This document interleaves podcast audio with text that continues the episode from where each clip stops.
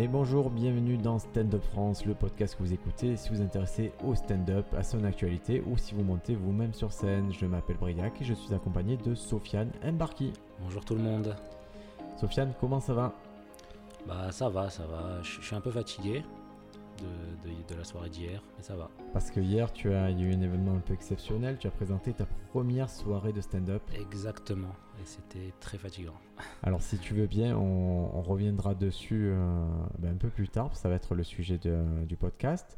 Présenter une soirée. Et en attendant, on va faire comme d'habitude, on va parler de ce qu'on a vu cette semaine et de ce qu'on a bien aimé ou pas trop aimé. Qu'est-ce que tu as vu cette semaine de bien, Sofiane? De, j'ai vu euh, le spectacle de 7 meilleurs, Ouais, c'était meilleur. Lobby, Lobby Baby. Lobby, Ba- Lobby Baby, ouais. Lobby Baby. Et ben C'est sur Netflix, hein voilà. J'ai pas forcément tout tout. J'étais pas, j'ai pas forcément beaucoup rigolé devant mon écran. Et mais je trouve que c'est un spectacle qui est intéressant à regarder, qui m'a soulevé beaucoup de questions en fait. Ouais, alors Seth Meyer, on va, on va un peu restituer Seth Meyer. Il présente euh, le Late Night with Seth Meyer de, depuis quelques temps. Et il, euh, moi, c'est un mec qui a, 40, euh, qui a 45 ans, qui est jeune. Et est-ce que tu le connaissais avant le spectacle? Je le connaissais pas du Non, tout. tu, tu as jamais vu euh, au Saturday Night Live, il présentait euh, déjà le vu, Weekend euh, Update? Ouais, ouais, des petits, des, quelques fois, mais je, je le suivais pas euh, totalement quoi. Parce qu'il était euh, à cette époque-là, moi je le trouvais très balèze dans cet exercice qui est particulier. C'est un exercice qu'ils font depuis 40 ans et il y a eu vraiment les plus grands qui ont fait ce truc-là.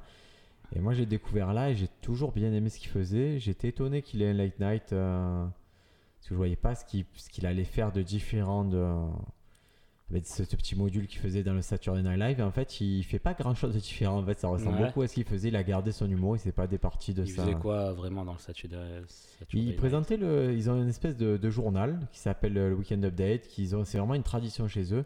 Et c'est souvent des petites news à froid, des news poétiques, des news euh, sur euh, vraiment c'est de l'actu chaude. Et il avait, euh, bon, comme partenaire, je- il a eu euh, Amy Poehler, Tina Fey, donc il avait vraiment du Mhm. poids lourd en face. Mais je pensais pas, tu vois, qu'il était si fort pour qu'on lui confie un, late show. Quoi. Après, comment ça se passe comme ça? C'est lui, enfin, lui qui décide de faire un. Bah, euh, en fait, déjà, j'ai sous-estimé le. J'ai clairement, clairement sous-estimé le. bah, le pouvoir Saturday Night Live. En fait, quand tu es Saturday Night Live, ta carrière elle est tellement lancée que forcément tu as des opportunités. Donc, Ouais. Les late shows, c'est. euh, comment te dire C'est souvent un gars qui a son late show et qui, après, quand il part, le, la case reste, le late show reste, mais il, elle est transférée, quoi. Elle Ok. est transférée à quelqu'un d'autre. Donc, euh, Fallon, il va prendre la place de Leno ou, de, ou des C'est Letterman. juste vois, change l'esprit du truc, mais la, la structure reste la même quoi. la structure reste la même. euh, tu vois, le late night avant euh, Meilleur, c'était Jimmy Fallon. Ouais. Et Jimmy Fallon, lui, il a basculé au Tonight Show. Mhm. Tu vois, chacun bouge de case. En général, tu bouges de case. Tu... c'est late show, c'est très tard. Tonight Show, c'est un peu moins tard. En fait, ils ont plusieurs types de trucs. Et, et plus tu prends du galon, mieux tu es placé dans la grille. quoi. Ok. Et voilà. Et, et c'est le meilleur. Moi, j'ai eu le... j'ai failli le voir à New York. Parce que euh, il est produit par NBC. Donc NBC, ils produisent Fallon, ils produisent lui, ils produisent ce type d'émission. Et quand tu, euh, quand c'est au, au Rockefeller Center, et, euh, et quand tu es là-bas, quand tu vas à la boutique d'NBC, tu as des gens qui recrutent pour aller faire le public dans les émissions. Et donc nous, ils nous ont recrutés avec ma femme et on avait un problème de, de passeport. Ça fait qu'on était un peu en retard. On a été les, parmi ceux qui n'ont pas été pris euh, pour l'émission. Mais si vous avez l'occasion d'aller à New York, c'est pas inaccessible d'aller voir Fallon, c'est pas inaccessible d'aller voir les shows que vous aimez bien. Euh, c'est totalement gratuit. Si vous jouez le jeu et que vous comprenez à peu près l'anglais, vraiment, vous vous pointez à la boutique NBC, dites je veux faire ça et vous pourrez le faire. Là, ça me fait penser à, aux scènes dans Crashing où il, se, où il fait chauffeur de salle. Exactement. euh, c'est ça, c'est. Vraiment, parce qu'il y a tout ce travail de chauffe. Moi, j'ai pas Ouais. assisté à ces meilleurs, j'avais assisté à d'autres petits trucs. Et c'est vrai qu'il y a tout ce travail qui est assez ingrat de chauffe. C'est un travail qui existe aussi en France. Tu as déjà assisté à une émission en France? Non, jamais. Euh, moi, j'avais assisté plusieurs fois à On demande qu'à en rire en tant qu'auteur. Et ouais, tu avais un peu ce travail de chauffe. Ben, c'est le mec. euh, C'était des réguliers spectateurs d'On demande qu'à en rire. Donc, tu as ce mec qui, connaît tout le monde et que tout le monde connaît, qui, va leur... qui te redonne les codes, mais ce qui ne t'échappera pas puisque tu as présenté une soirée hier soir. Tu vois, il fait un peu le même travail que tu as fait hier soir, mais Ouais, ouais, c'est un bon entraînement quoi, de chauffer une salle pour un, pour un, il y a les bons et les mauvais chauffeurs de salle. hein. Je pense qu'il y a vraiment des mecs. euh, on a vu émerger, puisqu'on sait que José Garcia, par exemple, était chauffeur de Ouais. salle euh, à nulle part ailleurs avant d'être repéré. Donc, Steph Meyer, euh, moi je ne connaissais pas, je savais pas que c'était un stand-upper, pour tout te dire. Et c'est son seul. euh, il faut dire qu'il a 45 ans et c'est son seul special. Ce qui est bizarre d'ailleurs. Ouais, ouais, c'est assez étrange. c'est Mais je pense qu'il le prend comme un côté un peu récréation. Ça se voit dans son spectacle, je trouve que ça se voit qu'il prend ça. euh, vraiment, j'ai eu envie de m'amuser, j'ai fait un spécial, j'en ai pas besoin, j'en ai pas forcément besoin. Clairement, il n'en a pas besoin. Ça se voit qu'il n'a pas besoin. Et ce qui est drôle, et c'est ça, je trouve que c'est intéressant dans son spectacle, c'est qu'il adresse de suite le fait que et vous n'êtes pas habitué à voir le, le bas de mon corps. Hmm. Et, et moi, je trouvais le paradoxe marrant et je trouve ça drôle qu'il en parle direct. C'est euh, c'est d'habitude, vous me voyez en costume et là, vous me voyez euh, un peu Ouais. plus casual. C'est intéressant à voir de, de- que le public qui est venu, il sait que le public est venu parce que c'était cette meilleure. Et qu'il leur dit là, vous allez voir autre chose que ce que vous avez l'habitude de voir. Donc c'est intéressant à faire comme. euh, je trouve qu'il a bien commencé en tout cas dans son Ouais, spectacle. ouais, il désamorce des trucs. euh, Ouais. vraiment, que moi, je me suis posé comme question. Je fais, mais pourquoi il a un pull? Pourquoi il a un petit pantalon comme ça? Pourquoi il est pas en costume? Je m'attendais vraiment à ce qu'il arrive encore plus apprêté que, que ce qu'il a à télévision. Mais non, il a fait un choix différent, plus, plus cool. Et je pense que c'est important quand tu as ce niveau de notoriété, te dire, ok, si je veux connecter aux gens, je fais un petit pas en arrière. Mais moi, ce que j'ai eu l'impression en regardant son special, c'est qu'il. moi, je sais pas trop ce qu'il fait dans le late night, mais dans le late night, apparemment, de ce que j'ai compris, il parle beaucoup de politique. Ah oui, alors, euh, ouais, ça c'est les nights, c'est vraiment, c'est très axé politique, c'est c'est très politisé sur, euh, c'est beaucoup de commentaires aussi politiques sur, euh, ils vont faire les les choux gras, par exemple, quand il y a les élections, c'est ça s'arrête plus. Ouais. Et ben, moi, ce que j'ai eu l'impression vraiment, c'est qu'il est venu, il- qu'il a fait toute une première partie pour dire bon, maintenant, j'ai envie de parler de, de, de, de ma vie, de, de comment, comment je me sens. Et c'est d'ailleurs euh, pour ça, je pense qu'il a mis euh, le, le- le petit euh, truc où on pouvait sauter la partie Alors politique c'est du une partie, spectacle. voilà, ça c'est une particularité de son spectacle et on va en parler. C'est le premier qui a fait ça. En fait, il, il a sur Netflix, vous avez cette possibilité à un moment dans le spectacle d'appuyer sur un bouton et il vous prévient et vous pouvez sauter lui 8 à 12 minutes euh, qui, pendant lesquelles il parle de Donald Trump.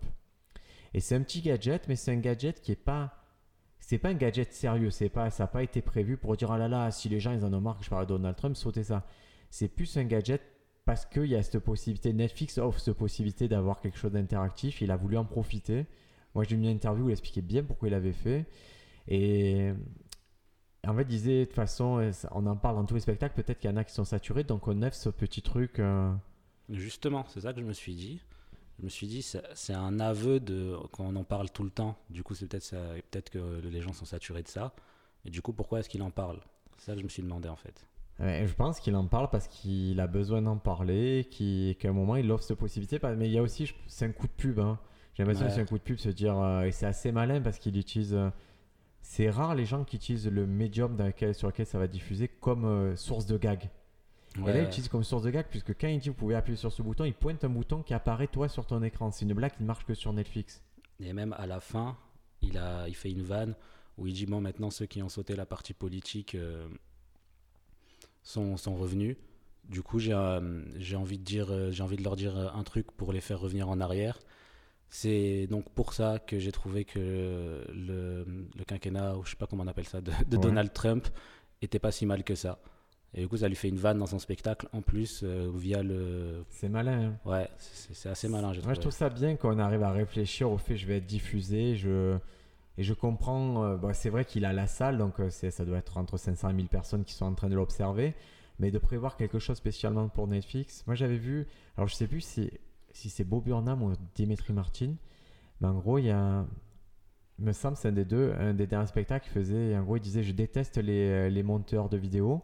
Mhm. Et en fait, ça- la vidéo coupée, et du coup, ça reprenait au milieu d'un gag. Ouais, c'est dans Demetri Martins. Ah, c'est Dimitri Martin. Ouais. Elle est bien cette blague. hein. Elle est trop trop bien.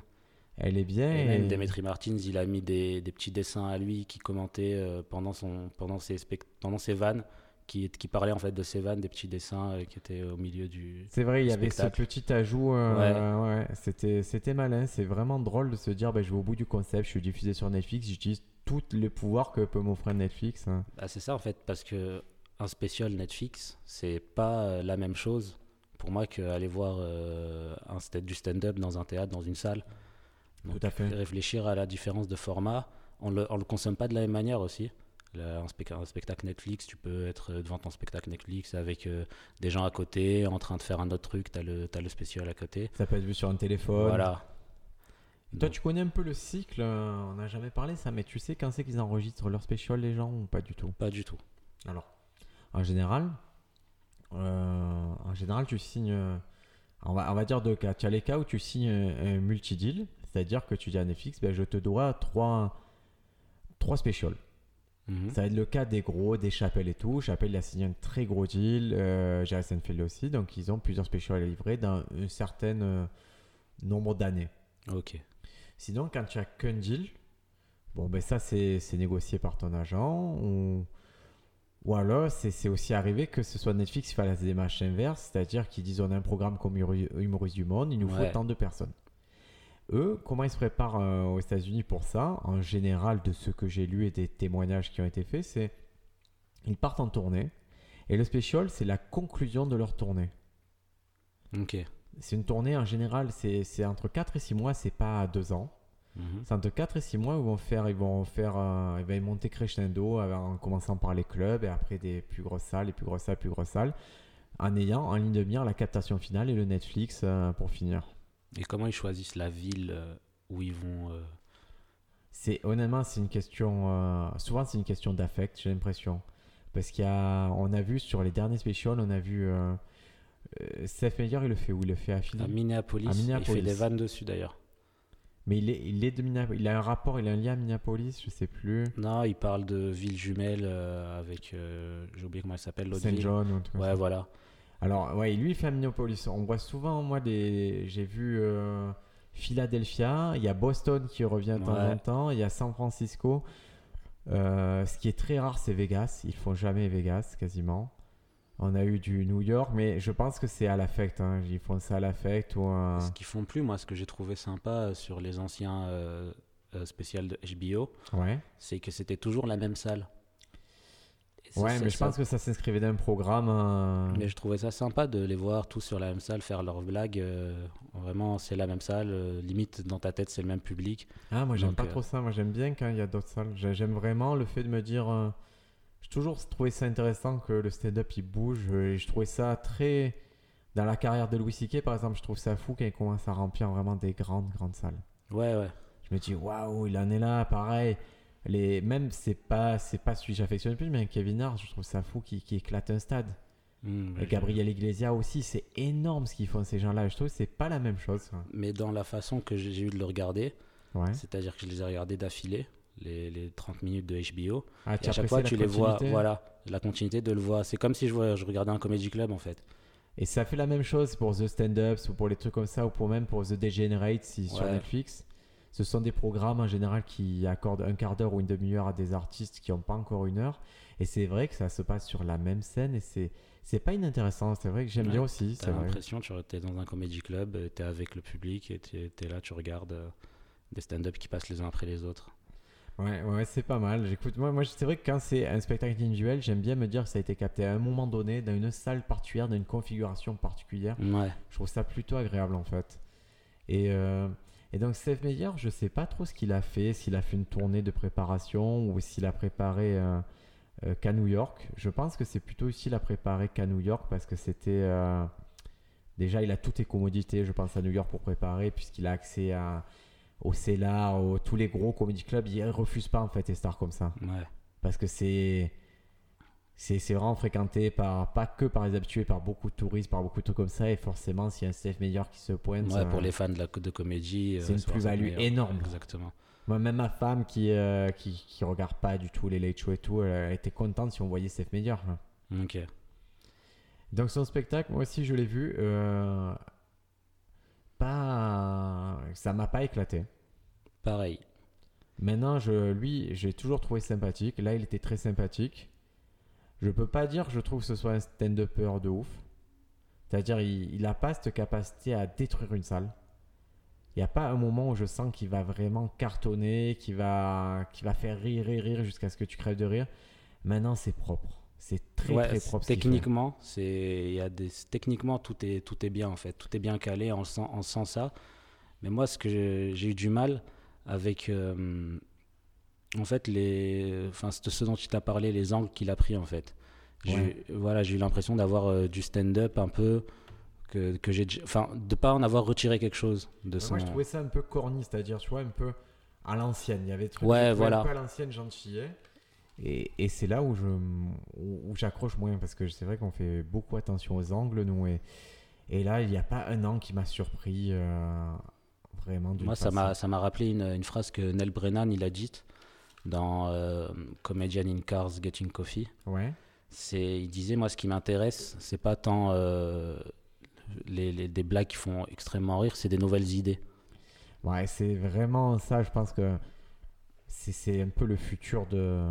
C'est vrai, c'est plus un pied dans le futur quand tu penses comme ça. C'est ça. Et c'est pas évident de penser au futur de la comédie parce que le présent il est très particulier.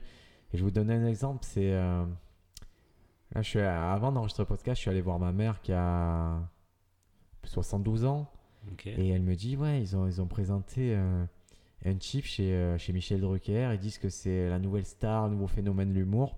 Elle me dit c'est un Stewart et c'est Jean-Philippe Jensen.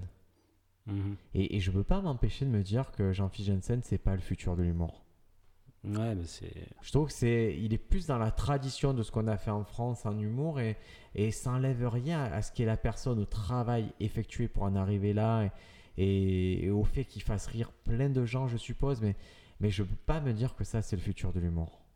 Bah, moi, ma mère me, me présente euh, à ses amis en disant que je suis le nouveau Kev, Kev Adams. À la limite, à la limite c'est mieux. à la limite c'est mieux parce que je trouve que Kev Adams, il y a presque une recherche qui est un peu supérieure. euh. Il, y a, il a un côté innovateur dans certains points que, que je lui enlèverai pas. Ouais, c'est, c'est vrai que dans la façon dont il a, dont il a construit sa carrière, en fait, surtout. construit sa carrière, il y a des choix réfléchis. Même un spectacle de Kev Adams, pour moi, avoir fait sa première partie assist- deux fois et avoir assisté à- au gros show de Kev Adams, c'est vrai que c'est pensé comme un gros show. Ouais, Et, et c'est pas le futur parce que je pense que le, le stand-up va pas aller vers là, mais ça reste une proposition globale intéressante parce qu'il met des gros artifices, il y a des tours de magie énormes, il y a des écrans géants, c'est un grand spectacle. c'est un show à l'américaine, un peu comme on peut avoir euh, Un peu comme Ada- tu- Adam Sandler qui fait des shows. euh, Enfin, pas. Je suis pas en train de Ça comparer. m'embête parce qu'Adam Sandler, je le trouve plus sincère, mais Oui, non, non, je suis pas en train de comparer Kev Adams à Adam Sandler, mais Adam Sandler, euh, à un moment, il y a un mec qui descend, euh, un astronaute qui descend. ouais, c'est un show un peu bordélique, c'est voilà. un show Vegas. c'est Ouais. ça. Moi, quand tu vas voir Kev Adams, tu vas voir un spectacle Vegas. Tu vois, c'est comme si tu allais Ouais. au cinéma voir un Marvel. Tu sais Ouais. que ça sera pas super profond, mais tu vas en avoir pour ton argent et surtout, il est là pour convaincre les parents. C'est-à-dire, moi, moi, ce que j'ai compris en, en voyant son spectacle, c'est que en fait, il est pas là pour convaincre ceux qui sont déjà acquis, les, les minots, mais il est là pour euh, convaincre ceux qui ont été obligés de les accompagner. Et du coup, il fait un show qui est globalement très acceptable pour, pour des adultes pas trop exigeants, on va dire. Mm. Et, et Seth Meyer, moi, je pense qu'il s'est préparé dans les comedy clubs à New York et qu'il a rodé son truc au fur et à mesure. Et, euh, Alors, c'est pas évident parce que je, je pense et j'ai pas la. C'est très dur, ça, c'est pas, pas possible de vérifier. Je pense que c'est quelqu'un qui bosse avec des auteurs. Moi, je, je pense aussi. Enfin, j'ai ressenti ça comme ça. Parce que c'est quand même des blagues assez neutres, c'est polissé. Voilà. C'est. euh, Que ce soit lui ou quelqu'un d'autre qui l'ait dit, c'est pareil. voilà. Ça, on avait une image lisse de cette meilleure qui, au début, a essayé de, de, de sortir de ce personnage du, euh, du Late Show. Ouais. avec ses blagues. Mais après, il nous a raconté des choses. Voilà, quand il dit ouais, ma femme a accouché euh, dans un taxi et après, elle a, enfin, a failli accoucher dans un dans un Uber. Après, elle a accouché dans le hall d'entrée. Ouais, enfin, j'ai pas ressenti vraiment la, la sincérité de tout ce qu'il disait dans son Ouais, c'est clair que c'est pas. Il y a une fois où je l'ai ressenti, c'est à la fin quand il fait le où là le, le high concept de lui qui parle à la place de sa femme, enfin sa femme qui parle de lui en fait. Ouais. C'est la bonne idée. Ça, je sais pas si tu l'as vu parce que tu l'as pas fini le spectacle, je crois. Ouais, j'ai pas vu ce dernier segment de. C'est les dix dernières minutes que j'ai trouvé que étaient les, les plus intéressantes. Est-ce Voilà. que ça te l'a pas déjà fait plusieurs fois dans les spectacles, te dire que c'est les 10 dernières minutes, le dernier quart d'heure qui est fou, ou même dans. Moi, ça m'arrive d'être 30 ou les 15 minutes, que dire c'est les 2-3 dernières minutes qui sont folles? Ça, ça, ça, ça m'arrive, mais jamais en me disant que ce qu'il y avait avant, c'était vraiment pas intéressant. Ok. Est-ce que, bon, Save Meyer, c'est disponible sur Netflix, ça s'appelle Lobby Baby. Jetez un coup d'œil. Je, je pense pas qu'il ait révolutionné le stand-up, c'est une proposition honnête. Oui, c'est.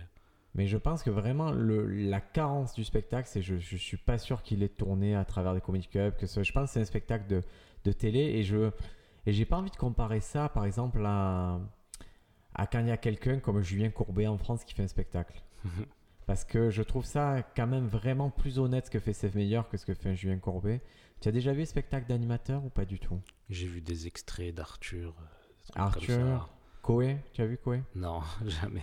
Ah moi j'ai euh, pour la petite anecdote moi en fait j'ai euh, j'étais allé à la radio pour rencontrer Koé pour, pour pour le boulot et en fait il allait faire sa captation euh, au casino de Paris et, et à l'époque euh, c'était il venait de d'avoir euh, tu sais cet accident où ce pilote d'avion il avait fait exprès de cracher son avion Mmh, ouais. avec des passagers et tout. C'était Ouais, un ouais. dépressif, il avait fait ça. Et Koé, il avait tout un sketch dans son spectacle où justement il faisait un pilote d'avion dépressif.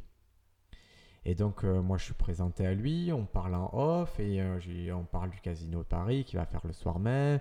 Et, et il me dit, tiens, je suis pas bien, j'ai ce sketch, euh, j'ai ce sketch et tout. J'ai fait, mais c'est exactement le moment auquel il faut le faire parce que on va avoir l'impression que tu fais un truc d'actualité, alors c'est un truc que tu as répété mille fois.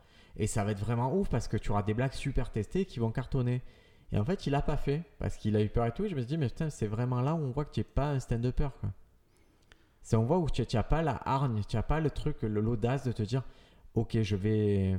Et presque le culot de faire une escroquerie. C'est une escroquerie de faire croire que tu l'as inventé. Et c'est un peu ça la magie du stand-up. Faire croire que tu improvises quelque chose sur quelque chose qui vient d'arriver alors que ça faisait des mois qu'il rodait ce petit machin, ce petit segment. Tu l'aurais fait toi, tu penses Ou- Bah, je...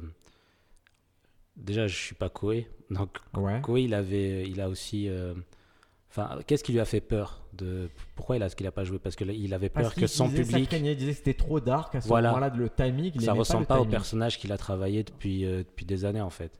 Ouais. C'est ça, je pense qu'il a. Et je pense que c'est euh, quelque chose qui. Par exemple, Seth Meyer, quand il arrive sur scène, enfin, les Américains sont plus euh, habitués, sont plus éduqués à la comédie, j'ai l'impression. Peut-être. Peut-être. j'ai l'impression que j'ai. Cette forme de comédie, c'est clair. Voilà. Accepté un peu plus facilement. Ou en tout cas, ils en consomment plus que, que les Français, j'ai l'impression. Et euh, Koé, quand il va devant son public, son public s'attend à avoir du Koé. Sûrement. Sûrement, mais c'est. Moi, je trouve qu'il n'a pas eu le bon réflexe, en tout cas. Et est-ce que tu connais l'Instagram de Koé? Non. Alors, Koé, il a un Instagram très très particulier, euh, qui est vraiment beaucoup beaucoup suivi. Et il a un Instagram qui. euh, je sais pas comment expliquer ça. C'est un mélange entre masculinité, mauvais goût. Moi, j'avais pas capté qu'il était comme ça, mais c'est genre un article sur JQ ou quoi qui m'a qui m'a fait pointer le truc. C'est vrai que tu le vois toujours au bord de la piscine, comme c'était vraiment un très beau gosse. Et, et en fait, il s'en sert comme c'était une star du rap d'Instagram. Et c'est très bizarre. Et pour en revenir au rodage des, euh, bah, des stars de télé, euh, moi j'ai vu. euh, qui qui j'ai vu roter? J'ai vu. euh, bah, alors Julien Courbet pour le coup. Julien Courbet, c'est assez particulier un spectacle. Puisque lui joue avec un prompteur la plupart du temps. Un prompteur un sur scène, prompteur sur scène. il lit. Il lit sur scène. D'accord. Mais est-ce que ces, ces gens-là, ils ont des, des équipes, des auteurs derrière et Ah oui, bien sûr, ils ont des auteurs. Et- Ah oui, Koé, oui, ils ont des auteurs, bien sûr. Ce qui n'est pas déshonorant, c'est quelque chose que. Ça, il faut bien comprendre un truc. euh, avoir des auteurs, c'est pas faire du plagiat, les amis. hein. C'est vraiment. C'est tout à fait honorable si vous êtes euh, un comédien d'avoir des auteurs. Le seul truc, c'est qu'en général, on communique pas dessus dans le stand-up, le fait qu'on ait deux auteurs. Et dans le stand-up américain, on communique pas dessus aussi le fait d'avoir un metteur en scène. Hmm. Alors qu'en France, le metteur en scène, il est un peu plus. Les deux postes sont un peu plus acceptés, auteur et metteur en scène en France, alors qu'aux États-Unis, ils n'en parlent pas trop, mais il y en a un. Mais est-ce que ils- les auteurs, ils ont des. Quand par exemple, si tu deviens auteur de, Julien Cour- Courbet demain, Ouais. tu as une, euh, une ligne éditoriale à suivre, des, des, des genres de blagues où Je pense que c'est un dialogue. Je pense que ça un dialogue. Les bons auteurs, ça reste des dialogues avec euh, leur, euh, les personnes pour lesquelles ils écrivent. Je peux pas m'avancer dans le cas de Julien Courbet, je connais pas leur processus d'écriture. Mais en général, c'est vraiment un dialogue. Il y, a, il y a ceux aussi qui marchent à, à la vanne, c'est-à-dire qui achètent les vannes. Ouais. Donc tu, tu peux être force de proposition et après c'est au prorata ce que tu as proposé. Moi, je j'aime pas trop ce système. Je pense pas que ce soit l'autoring, ce soit ça. Je crois plus à des petites équipes d'auteurs qui sont euh, là à la servi, au service de ce que veut dire le, le comédien. Exactement ça que je me disais. Parce que tu peux être mercenaire à la vanne. Il y en a des mercenaires la vanne, ça existe un petit peu. Euh, Il y a des poules d'auteurs où ça fonctionne comme ça. Euh, en tout cas, moi, je n'accepte pas de bosser comme ça. En tant qu'auteur, je trouve pas ça très intéressant. Parce qu'au final, c'est des, des comptes. euh, à la fin, tu comptes vraiment pour ta. C'est vraiment, tu attends 2% de, de ce que tu as donné. Moi, je trouve ça plus intéressant de dealer au début quelque chose et de se dire, OK, comment on bosse ensemble et comment je fais accoucher de, ben, de, de ce que tu voulais au début. Et c'est ce travail qu'on appelle la maïeutique, en fait. Tu en as- on en parle en théâtre de la maïeutique? Dans le théâtre, Ouais. c'est- quoi la maïotique La maïeutique, c'est ben, c'est justement c'est l'art de faire accoucher des idées. Euh, Non, je n'ai jamais entendu ça. Vraiment, ça, c'est un travail. C'est souvent les metteurs en scène qui emploient ce mot, mais c'est. C'est si tu viens avec un spectacle, tu me dis voilà, ben, c'est le spectacle du renouveau, je vais, ben, moi je vais tout faire pour te faire renouveler, pour te dire bon, ok, de quoi tu veux parler, comment tu veux en parler, est-ce que c'est la bonne façon d'en parler? Ouais, de, de créer quelque chose, enfin une sorte de concept autour d'un spectacle, quoi. Alors que certaines équipes, et ça, ça peut arriver, je sais que Kev Adams, il a un auteur principal et plusieurs auteurs euh, qui viennent booster, booster, booster. Ouais, ça, ça peut être bien, ça C'est c'est aussi. une autre façon de faire. euh. En tout cas, chez Steve Meyer, moi j'ai senti l'autoring, j'ai senti que c'était pas tout lui. Ouais. Et c'est pas, c'est pas génial, c'est pas un compliment pour le coup. Quoi. Est-ce que tu as vu, euh, moi j'ai vu un autre spectacle, j'ai vu Arsenio Hall. Non, pas du tout. T'as pas encore vu, pas il vient de sortir sur Netflix, c'est normal. Alors Hall, je, je regarde ce spectacle et, et au début je me dis putain il est bizarre cet humour, il, est- il fait un peu daté. Arsenio Hall il est pas jeune et en fait euh, quand j'ai fouillé un peu qui c'était Arsenio Hall, en fait il faisait les films avec euh, Eddie Murphy mais dans les années 80-90. Euh, Prince de Harlem, les, trucs comme ça. Et j'ai trouvé ça trop trop drôle qui. Un prince à New York, pardon, un prince à New York. J'ai euh, vu euh, sa, enfin dans sa description, c'est son premier euh, spe- spectacle. Ah bah c'est bizarre Ce parce que par contre là on dirait vraiment que lui il en a fait toute sa vie parce qu'il est, il est sur scène, il est tellement euh, à l'aise quoi. Ce qu'il avait écrit sur Netflix, c'était premier spectacle de Arsenio Hall. Après, je sais pas si. euh, Ah bah c'est euh, c'est fou, hein, c'est possible mais ça me semble ça me semble fou parce que le mec il a vraiment... Putain il, il était solide solide hein.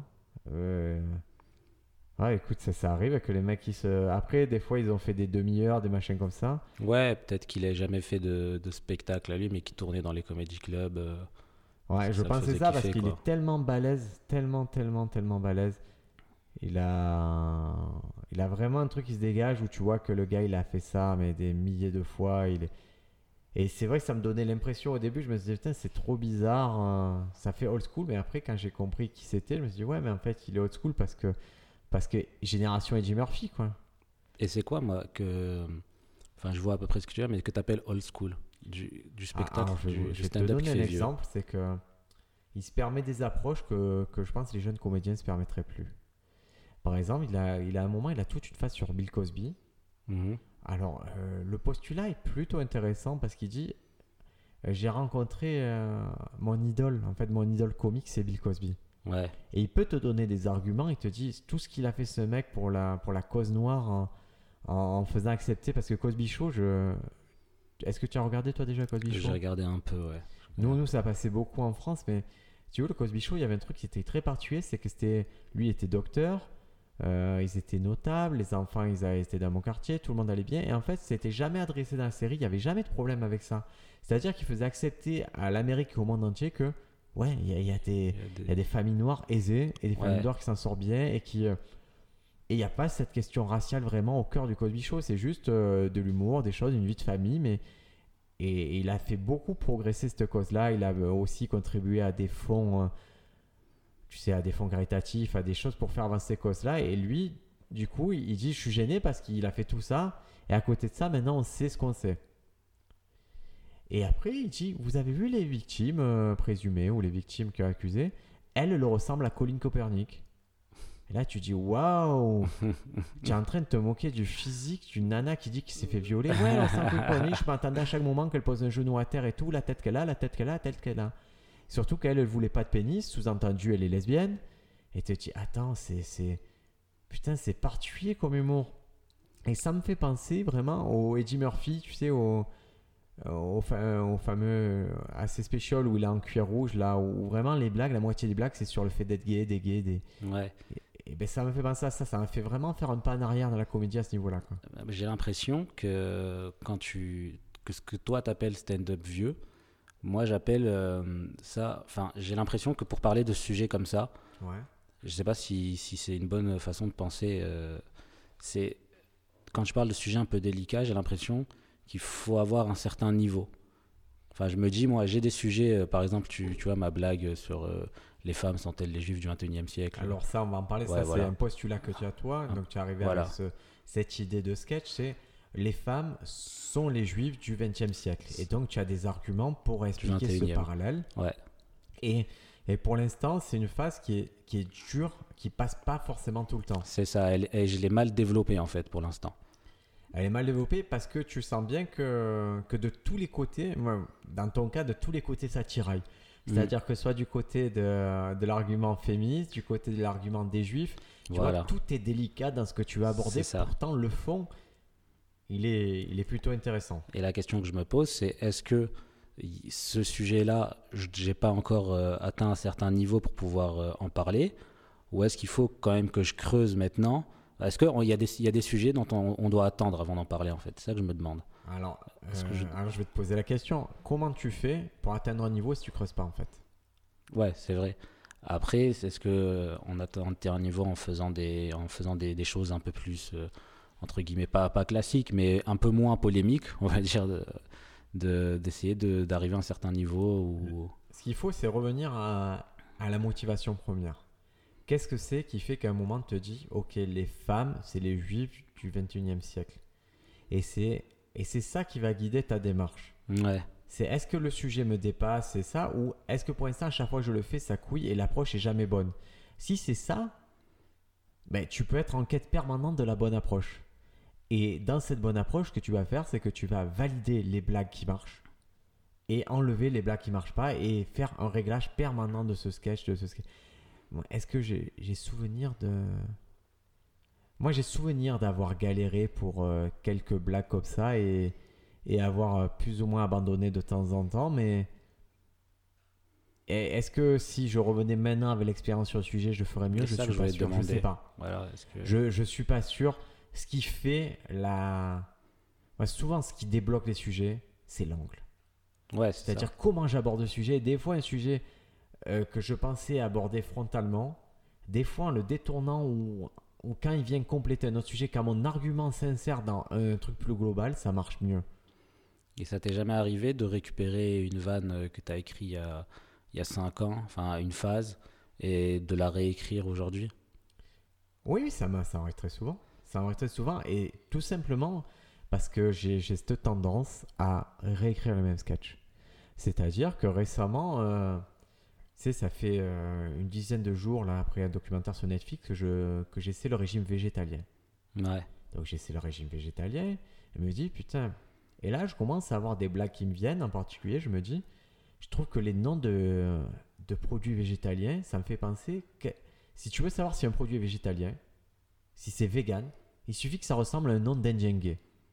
Par exemple, tofu soyeux, Ok. croquette de pois chiche euh, ou mousse de betterave. Si tu dis steak tartare, c'est plus. Et du coup, je me suis dit, et là, je commence à, me dire, ce serait drôle qu'il y ait vraiment une situation avec des, avec des Indiens qui s'appellent comme ça, tofu soyeux, qui va avoir. Et, qui sont gays, tu vois, ça se finirait d'un chippy, vraiment. Et je me dis, ok, ça, c'est une bonne idée. Oui, je dis, bon, ben, ben, je vais compléter, j'ai un angle particulier. Je dis, je vais compléter avec un truc sur, euh, sur le véganisme. Et c'est un sujet qui a été traité mille fois récemment. Et là, je commence à me dire, putain, sur la bouffe, je dis, ce qui est drôle, c'est le lait de coco. Le lait de coco, c'est un substitut de lait. Et là, je me dis, mais c'est bizarre, c'est un abus de langage. Et je commence à l'écrire, je me dis, mais putain, mais je l'ai déjà écrit ça. Et je cherche dans mes notes, et effectivement, j'ai toute une phase sur, euh, sur ça, sur le lait de coco et sur le fait qu'il n'y a jamais de noix de coco. Tu verras jamais une noix de coco avec des petites noix de coco qui la tête. et de la même façon, tu veux pas aller voir une vache, lui mettre un, un bâton dans le ventre et dire c'est une maracasse. Et je l'avais tout écrit. Et par contre, quand j'ai relu tout mon truc sur les véganes, c'était pas la même personne qui l'avait écrit. C'est-à-dire que c'était quelqu'un qui disait les véganes, c'est des cons, parce que c'était il y a des années que le phénomène n'était pas connu. Vous êtes des cons, euh, vous pouvez pas remplacer, vous êtes des gens tristes, vous pouvez pas remplacer euh, notre bonheur de manger Ce la qui est viande. devenu un, un angle assez commun maintenant. ouais. C'était langue basique, c'était langue du, du teubé qui voit le truc et dit je vais me moquer. C'était langue du ricaneur. Moi, je mange de la viande. Moi, je mange de la viande, vous êtes malheureux dans votre coin, vous mangez des substituts de repas. Et là, quand je le revois, je me dis déjà, j'ai honte de ce point de vue, je le trouve un peu débile. Mais c'était bon, c'était mon point de vue, donc ça veut dire que dans la vie, à un moment où vous vous sentez intelligent, vous l'êtes pas forcément. Et, et quand je l'ai relu, je me dis, ah ouais, la bonne idée de mon histoire, c'est quand même cette histoire de maracas et cette histoire de, de lait de coco, qui est un substitut de coco, qui est un abus de langage. Et pourquoi c'est une bonne idée? Parce qu'une partie de mon acte, en général, c'est de, c'est de parler des abus de langage et de jouer sur la langue française sans faire de jeu de mots, me dire, ok, vous utilisez les mots d'une façon qui est pas géniale. Et, et si je vais plus loin, je me dis, putain, ça me fait vraiment penser à Hilarious de Louis C.K. Ouais. qui disait vraiment Hilarious. Tu vois, qui disait, vous abusez Ouais. en utilisant ce mot. Et moi, Louis C.K., ça reste une de mes grandes influences. C'est qu'à dire, quand j'ai vu Louis C.K., je me dis, ok, lui, il est drôle. C'est à partir du moment-là que j'ai dit, ça, ce- cette forme-là d'art, elle est drôle. C'est avec Louis C.K., c'est pas avec. euh, Ok. Et, et donc, ouais, des fois, je, je réutilise des vieilles vannes. Là, tu, tu es venu. Vendredi, je jouais une demi-heure. Et euh, et il y a une vanne que j'ai faite, c'est à propos de, de mon frère, parce que mon frère était dans la salle. Je l'ai faite parce qu'il était là. Et c'est, en gros, c'est ma première vanne qui a fortement, fortement marché en comedy club. Et c'est celle qui m'a ouvert le plus de portes. Ok. C'est parce que j'avais un sketch au début sur les dessins animés où j'étais assez empirique dans l'approche. C'est-à-dire, je prenais chaque dessin animé de mon enfance et je faisais des blagues dessus. Et, euh, et voilà, cette blague, elle est sur mon frère qui me conseille de regarder un dessin animé en partie qui s'appelle Judo Boy. Mais là, il était là, ça me donnait l'occasion de la refaire. Et quand des fois je la ressors à, des gens avec qui je discute de comédie et tout, ils me disent Putain, pourquoi tu as fait pas tout le temps cette blague? Elle est trop drôle. Mais en fait, elle appartient un peu à mon passé. Alors de temps en temps, je la ressors, et... Bah, mais elle ne peut pas justement, compléter un propos. euh, Par exemple, un gars comme Louis C.K., Ouais. il disait qu'il utilisait la, la méthode de George Carlin de un an, t'écris pendant un an, tu fais un spectacle et tu jettes tout et tu réécris totalement. Alors ça, c'est un peu, euh, et c'est un peu ce que je voulais en venir dans la façon de de rôder les blagues euh, et de- et d'aborder les specials aux États-Unis, c'est que souvent, au terme euh, de leur tournée, ils enregistrent le special et ça s'arrête là. C'est-à-dire C'est que si- on, on considère que quand c'est passé à la télé, le matériel il est burn, c'est fini, tu n'utiliseras plus. C'est pas 100% Ah. le cas. Parce que moi j'ai vu, par exemple, je suis allé voir euh, Nat Bargazati au, au Gotham Ouais. Comedy Club et son special était sorti et il avait encore du matériel de son special dans euh, en Comedy Club. Ouais, après, c'était à combien de temps? Euh, entre les deux C'était en avril dernier, tu vois, en avril mai dernier, c'était bien sorti son special, mais, Ok. mais bon. Chappelle, il a réutilisé des vannes euh, de ses anciens euh, specials dans son dernier, au début. Ouais. Donc c'est Moi, je me... quand j'ai commencé le stand-up, je me disais non, tu fais un an, après tu jettes tout. Maintenant que je commençais le stand-up, je me dis euh, Ah non, fais C'est- 10 ans avec tes blagues. ouais, fais 10 fais ans. 10, tu fais 10 ans avec tes blagues. Fais C'est 10 ans avec tes meilleures blagues. Et moi, je vois là. euh, je sais pas si tu as vu. Toi, tu m'as vu plusieurs fois, mais j'avais un rythme particulier quand j'ai joué vendredi. J'avais un rythme où j'étais très. J'étais très rythmé, bim, bim, bim, Ouais. parce que c'était des blagues tellement rodées que je connaissais tenants et aboutissants. Mais... Et c'est vrai que nous, on se lasse de nos propres blagues. On se dit, putain, le public m'a entendu 100 fois, mais en fait, le public, il t'a pas entendu 100 fois, il te connaît pas. Et ça vaut le coup de les refaire, de les roder, de les amener à la perfection, de les faire tendre toujours vers le meilleur. Et, et donc voilà, Arsenio Hall, moi j'ai j'ai l'impression vraiment que son, son spectacle il a été euh, plutôt bien rodé. Euh, je regrette juste cette approche un peu. euh, c'est limite rétrograde, tu vois. Et j'en ai parlé à, à mon frère qui, qui connaît stand-up plutôt par mon prisme, du coup. ouais. Et euh, il m'a dit, quand je lui ai expliqué les angles, il fait Ah ouais, c'est vieux, tu vois, c'est old school. Et ce que j'ai trouvé marrant, c'est qu'il avait. euh, euh, il avait la même phase que John Mulaney. Il avait exactement la même blague que John Mulaney, en tout cas la même approche sur un sujet, je vais te le dire, et tu vas me dire si ça te parle chez John Mulaney. En fait, Arsenio Hall, il dit euh, Je dois faire un show, un show télé, on me dit de. euh, de faire attention, de ne pas utiliser le, le mot midget, le mot nain. Ouais. Je me souviens de cette fan de, de John Mulaney, je m'en souviens. Chez John Mulaney, ça donne ça. Et, et on lui dit, euh, c'est comme le N-word, donc le mot euh, nigger, le mot Mm. nègre aux États-Unis, qui est vraiment, on ne doit plus le dire, il faut dire N-word, Ouais. le mot N. Et John Mulaney dit non, c'est pas la même chose, parce que midget, vous avez pu le dire, et l'autre, on n'a même pas le droit de le prononcer. Donc c'est pas la même chose. Très malin comme observation, quand je l'ai vu, ça m'a beaucoup fait rire. ouais. Chez, euh, Arséniol, même postulat. Tu ne peux pas faire euh, prononcer le mot midget comme le N-word. Et Arséniol, il va la tourner de cette façon, il fait Ah, c'est pas pareil. Mais c'est pas pareil parce que euh, ça sera pareil le jour où, euh, où on prendra des nains, on les changera, on les enlèvera de leur pays, on leur fera ramasser du coton. Et on leur fera dire, voilà, au lieu de t'appeler euh, machin, tu t'appelleras Tibilibi. Et tu vois, le... après, il fait la chanson du nain qui est esclave et tout. Son angle, il est beaucoup plus fort à Arsenio Hall. Ah, sur le développement, il est Ouais. beaucoup plus. Parce que lui, il part sur un délire où non, je m'appelle Maximus et tout. Et il va faire tout le délire euh, du nain qui, euh, à qui on change de nom, qui est traité comme un esclave. quoi. Ouais, c'est. Mais c'est marrant de voir deux voix la même vanne, mais. Ah, c'est fou. C'est fou parce que c'est. C'est carrément, c'est la prémisse et l'angle qui sont les mêmes. Ouais. Ils, ils vont loin, c'est-à-dire, j'aimerais comparer même les mots. Je crois que 80% des mots utilisés sont les mêmes. Mais après, il y en a un qui va le pousser, le pousser, le pousser. Et je trouve que Arsenio, il, est- il a été vraiment fort dans ce spectacle pour pousser les choses. De la même façon, il va aborder Donald Trump. Mais lui, il a un angle particulier, Arsenio. C'est qu'en fait, il a fait euh, Celebrity Apprentice. Tu vois ce que c'est? C'est quoi? Non. C'est euh, c'est une émission où tu dois en gros euh, comment dire? Comment dire parce que c'est apprentice c'est en gros tu dans The Apprentice la version de base c'est qui va être le meilleur assistant de Donald Trump et là c'est la même chose avec Ok. Celebrity Apprentice et c'était euh, et donc c'est lui qui a gagné l'émission donc il a fréquenté Donald Trump et et c'est un point de vue qui est qui est én- énorme parce que parce qu'on l'a jamais eu ce point de vue de quelqu'un qui a fréquenté Donald Trump. Et lui, il va utiliser un angle qui est très drôle. Il dit Ce mec-là, je l'ai vu manger des chicken wings avec des couverts. Et, et c'est là qu'il dit il y a un fossé entre lui et moi.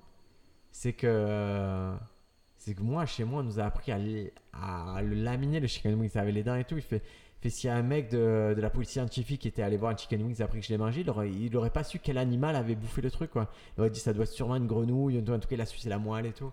Et je trouvais que l'angle était pas mal. Euh, bah, alors que le sujet est rabattu, rabattu, rabattu. C'est ce dont on parlait euh, dans la semaine, on a parlé de ça. C'est quand je te disais euh, que je- en ce moment là, quand je, quand je regarde les infos, quand je lis les journaux, quand je vais sur Twitter, en ce moment la, la France, voilà, on, on va pas parler de ça aujourd'hui, mais en gros, comment parler de l'actualité? Et moi, je me suis dit vraiment attaquer un sujet frontalement, je trouve ça vraiment pas du tout intéressant. De voir des, des spectacles où ça parle, euh, ah vous avez vu euh, Là, il y a la, meuf euh, qui a parlé des voilés à la télé. Pourtant, c'est ce qui est un peu ce qui ressort quand tu vois les courts extraits qui vont circuler sur YouTube, que ce soit Fari, Lamine Lescade, ou quoi, c'est plutôt aussi. ces extraits qui vont Haroun, c'est plutôt ces extraits-là qui vont ressortir, paradoxalement. Ouais, et justement, moi, c'est. Je trouve que ça fait jamais de la bonne comédie. Voilà, c'est jamais, c'est jamais très très drôle. C'est on part sur un postulat qui de base, bah c'est marrant, enfin on se dit ouais c'est n'importe quoi, ils sont cons.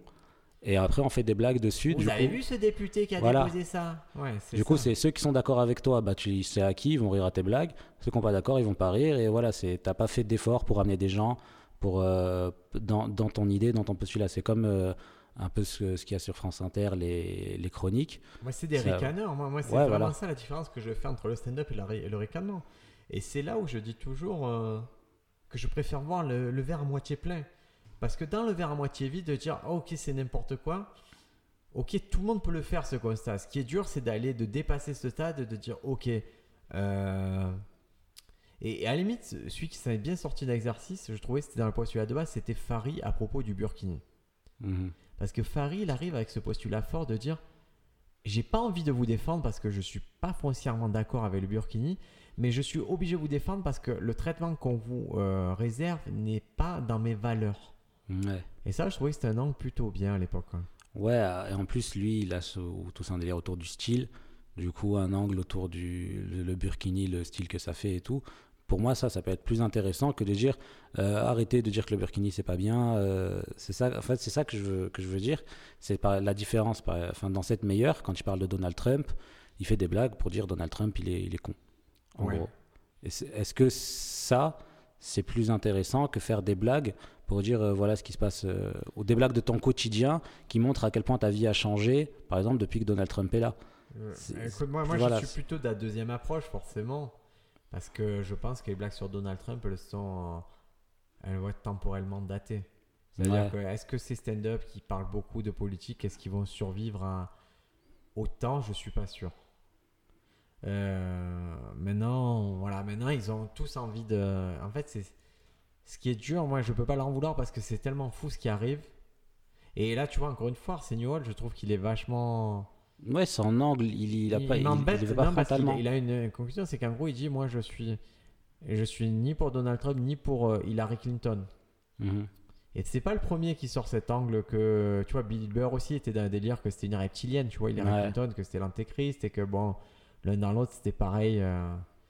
Mais putain, c'est, ça sentait un peu le, le ressucé, quoi. C'était vraiment. Ouais. Pour ça, Hall, je vous- ça convient pas à tout le monde. Moi, je l'ai trouvé vraiment fort, vraiment allé sur certaines choses. Je trouve intéressant. Euh, je pense que ça s'adresse plutôt aux fans de stand-up. Je pense pas que quelqu'un qui apprécie pas déjà le stand-up puisse vraiment apprécier le spectacle. Parce qu'il y a des codes, il y a des choses à voir. Maintenant, à regarder comme vous regarderiez, euh, je sais pas, avec le même respect qu'un Eddie Murphy ou quoi. Je pense que c'est plutôt de ce trempe-là. Ouais. Nous, il n'a pas d'influence en France, Arsenio Hall. hein. Mais aux États-Unis, il a, il a fait le, euh, le Arsenio Hall Show, qui était euh, vraiment très très connu. Ça, c'est... Il y a eu une première vague dans les années euh, euh, de 89 à 94. Il a, il a présenté ça. Puis après, il y a eu un retour à un moment en 2013-2014. Donc, c'est vraiment ancré dans, dans Ouais, c'est un mec qui est déjà. Ah, il est déjà bien, ouais, ouais, ouais. ouais. Ok. C'est marrant ces mecs qui, qui, font de la télé et qui après qui décident de, de, de, de faire un spécial Netflix. Je euh, suis pas sûr que ce soit. dans- Franchement, même si tu mets ça, je pense que c'est plutôt des mecs de. Putain, c'est plutôt des mecs qui font de, de la, de- des carrières en comédie et qui sont repères en télé. Ok. Souvent, le circuit, il faut comprendre, nous, il n'existe pas ce circuit, mais tu fais du stand-up parce que c'est le, le truc qui te coûte zéro à faire. Tu vas dans un club, tu te fais remarquer, là, on va te proposer la télé. Et tu as deux passerelles pour la télé. Quoi. Tu as plusieurs passerelles, c'est. On te dit, ok, tu vas participer à telle chose en tant que, que toi-même et tu vas être devant la caméra. Ou alors, viens là en tant qu'auteur et tu vas être derrière la caméra. Et nous, on la conçoit pas, cette carrière en tant pas ça en qu'auteur. France. hein. Ça existe un petit peu. Ouais, ouais. Mais euh, déjà, pour que ça existe, euh, la première chose, c'est soit à Paris. À Marseille, il à Bordeaux, à Nantes, il il s'arrivera rien de ces conversations, tu ne seras jamais dans ces conversations. Mais à Paris, il peut très bien avoir quelqu'un qui te dit écoute, moi je suis dans le pool d'auteurs de Cyril Hanouna, on cherche toujours les auteurs, viens écrire pour Cyril Hanouna. Et des stand-uppers. Ah ouais, ouais, ouais, ouais, ouais. Ok. Parce que là-bas, il y a tous les, enfin, c'est que les stand-uppers qui sont derrière toutes les comédies, les séries comiques. Tout Ah ça. oui, oui, aux États-Unis, ce circuit-là est très clair. C'est que on attend des stand-uppers euh, et c'est un peu le. Faut pas croire, peut-être qu'à la nouvelle génération, ça sera différent, mais un stand-upper, lui, son but, c'est pas le special Netflix, c'est Mhm. c'est la sitcom. Ouais. C'était vraiment la sitcom. C'est pour ça que tu vas avoir. euh, Je sais que tu as bien aimé Carmichael, par exemple. Oui. Genre Carmichael, lui, il a le Carmichael Show. Ok, je savais pas. Louis C.K., il a eu Louis. Ouais, Euh, mais euh, non, il a eu Lucky Louis. Louis Lucky Louis, c'était une, une sitcom, Lucky Louis. Ouais. hein. Et donc, c'était vraiment le Graal à une époque d'avoir, ben, de faire la bascule. Et chez les plus vieux, Tony Danza, stand-upper. Euh, Ray Romano, tu as vu Ray Romano Ouais, j'ai vu Ray Romano. Ray Romano, très balèze, hein, stand-up. Très très balèze. Mais pareil, il avait tout le monde aime Raymond. Ok. Ah, c'est lui? Ah oui, tout le monde aime Raymond, c'est lui, mais en plus vieux, quoi. Ok. Et, ou en plus jeune, hein, tout le monde aime Raymond. Mais donc, il y a cette bascule qui est possible euh, de la télé à. Ok, ok. Écoute. Arsenio voilà, je ne conseille pas tout le monde. Jetez un coup d'œil si, vous aimez- si vous aimez vraiment le stand-up, que vous êtes fan et un gros geek de stand-up. Sinon, passez votre chemin. C'est pas là où vous allez apprendre des choses. Safe Meilleur, un peu pareil. Ouais, voilà. Et, et du coup, j'en profite euh, pour aborder le sujet que je voulais. euh, même si on a abordé le sujet un peu du rodage, de comment ça se passe aux États-Unis et choses comme ça, je voulais aborder un autre sujet avec toi, puisque je t'ai à chaud. Hier, tu as présenté une soirée. Alors, je vais recadrer la soirée. C'est l'Orchestra Comedy Club. Ouais. Donc là, quand on parle d'abus de langage, c'est un abus de langage, puisque euh, on a appelé ça Comedy Club parce que c'est quelque chose qui est facilement compréhensible par tous, mais c'est pas un comedy club au sens où on a pu en parler dans les précédents épisodes. Ouais. C'est-à-dire que ce n'est pas un lieu physique dédié à la comédie qui accueille une soirée en plus ou quoi. On a fait le comédie. C'est pas comme le, le Jamel Comedy Club ou même le Barbès Comedy Club qui est un lieu dédié à la comédie. Ouais. Nous, c'est. Ça se passe dans une école euh, pluridisciplinaire où il y a le théâtre, il y a le stand-up, il y a le yoga, il y a plein de choses. Le chant, plein de trucs. Le chant, on a une grande salle, on a une salle très sympa de spectacle. Euh, on a commencé l'aventure il y a un an parce que le principe c'était quand j'ai accepté de donner cours stand-up avec le directeur de cette école-là, et j'ai dit moi ma méthode ne marchera que si on a un comedy club par mois. Donc on a l'année dernière on a commencé dans une toute petite salle. Puis après on a accès, il avait une plus grande salle disponible, on a fait cette grande salle, puis on a fait plein de travaux dans cette grande salle pour que ce soit encore plus sympa Qui est devenu une vraie salle maintenant. euh. une vraie salle de spectacle qui s'appelle Le Plongeoir à, à Marseille. Et, euh, et donc, dans la continuité, l'année dernière, moi, quand j'ai amorcé ce truc-là, que j'avais que des élèves qui commençaient, j'ai présenté les soirées et j'étais un peu le moteur des soirées. Puis, euh, là, on est. euh, puis, j'ai lâché la, présentation des soirées à d'autres personnes. Et depuis septembre, carrément, c'est l'organisation de la soirée qui ne m'appartient plus. C'est-à-dire que c'est, euh, ce sont les élèves qui s'organisent, qui voient entre eux pour installer toute la salle, pour euh, communiquer dessus et pour trouver le concept et pour présenter la soirée. Et là, le fait est que ben, ce mois-ci, c'était toi. Ouais. Tu as succédé, tu avais la lourde tâche de précéder un précédent euh, animateur qui s'appelait Pascal, qui avait, fait, qui avait frappé très fort. Très très fort. ouais, qui avait Alors il avait chose. frappé très fort puisque lui, son comedy club, il avait, il avait beaucoup réfléchi à ce qui était, euh, ce que voulait que soit la soirée. Sachant que la soirée, le, la base, c'est qu'il y a une dizaine d'artistes qui passent, euh, qui sont des humoristes qui ne sont pas confirmés. C'est-à-dire qu'entre un an et deux ans de stand-up, ou entre zéro, plutôt là dans le cas Zéro entre zéro et, et- pas grand-chose de voilà. stand-up. Donc ça, c'est moi, c'est l'obligation en programmation. Je suis obligé de lui dire, il y a 10 personnes qui viennent. Puis après, il pouvait composer comme il voulait. Donc Pascal, lui, il a eu, il a fait des postulats forts. Il avait réfléchi à la régie. Il s'est dit, ben, je vais mettre quelqu'un à la régie qui va interagir avec moi. Ouais. Il a réfléchi aussi à ce qu'est un chapeau. C'est-à-dire qu'à la fait spectacle, quand même, même si c'est gratuit, on a demandé une participation.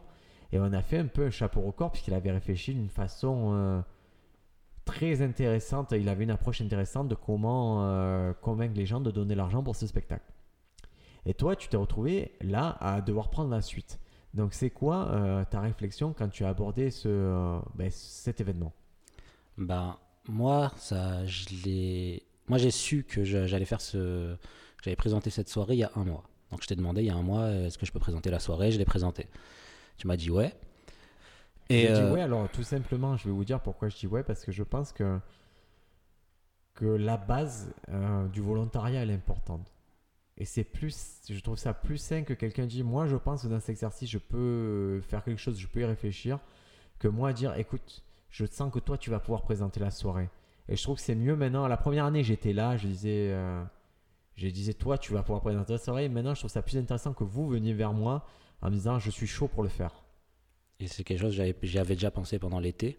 Ouais. Et en fait, moi, ce que j'ai toujours voulu faire, parce que j'ai déjà fait une soirée comme ça, qui n'était pas un comédie club, il y a, il y a trois ans. C'était une soirée où on, faisait on avait fait des sketchs vidéo Ouais. et des sketchs sur scène. Et en fait, je voulais tout un. Ce que j'avais voulu il y a trois ans, c'était tout un concept où euh, il y allait avoir des choses inattendues qui se passent sur scène. Et moi, en fait, c'est ça, c'est ça que j'aimais bien. Et Ce côté happening un peu. voilà, ce côté happening. Alors moi, j'ai des gens autour de moi.